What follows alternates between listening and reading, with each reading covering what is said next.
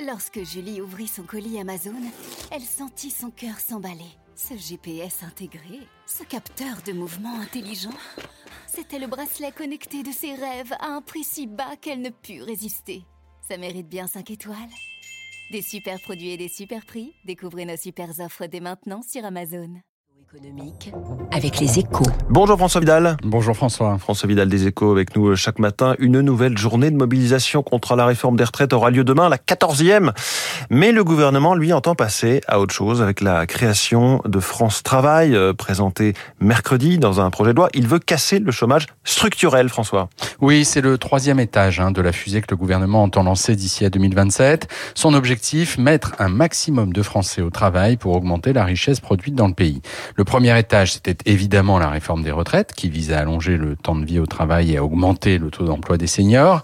Celle des lycées professionnels lancée récemment constitue le deuxième étage. Elle doit permettre d'améliorer l'accès au marché du travail des jeunes issus des filières techniques. Un complément indispensable pour parachever la réussite de la refonte de l'apprentissage engagée lors du quinquennat précédent. Avec la création de France Travail, de France Travail qui doit fédérer les efforts de tous les organismes qui s'occupent de l'emploi sur le territoire, l'ambition est de s'assurer qu'aucun chômeur même les plus éloignés de l'emploi, n'est laissé sur le bord de la route. Un certain y voit le risque d'une chasse aux bénéficiaires du RSA.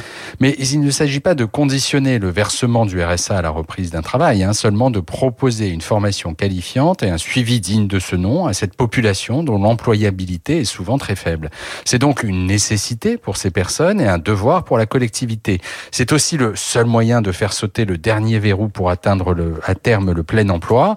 La preuve, alors que le nombre de chômeurs a baissé de 700 000 depuis 2017 et que plusieurs centaines de milliers d'emplois restent à pourvoir, le nombre d'allocataires du RSA, lui, n'a pas bougé. Il tourne toujours autour d'un million neuf cent mille personnes et cela ne doit plus être considéré comme une fatalité, François. Merci François Vidal. La une des échos ce lundi matin, Macron lance le chantier du plein emploi. C'était donc le thème de votre édito.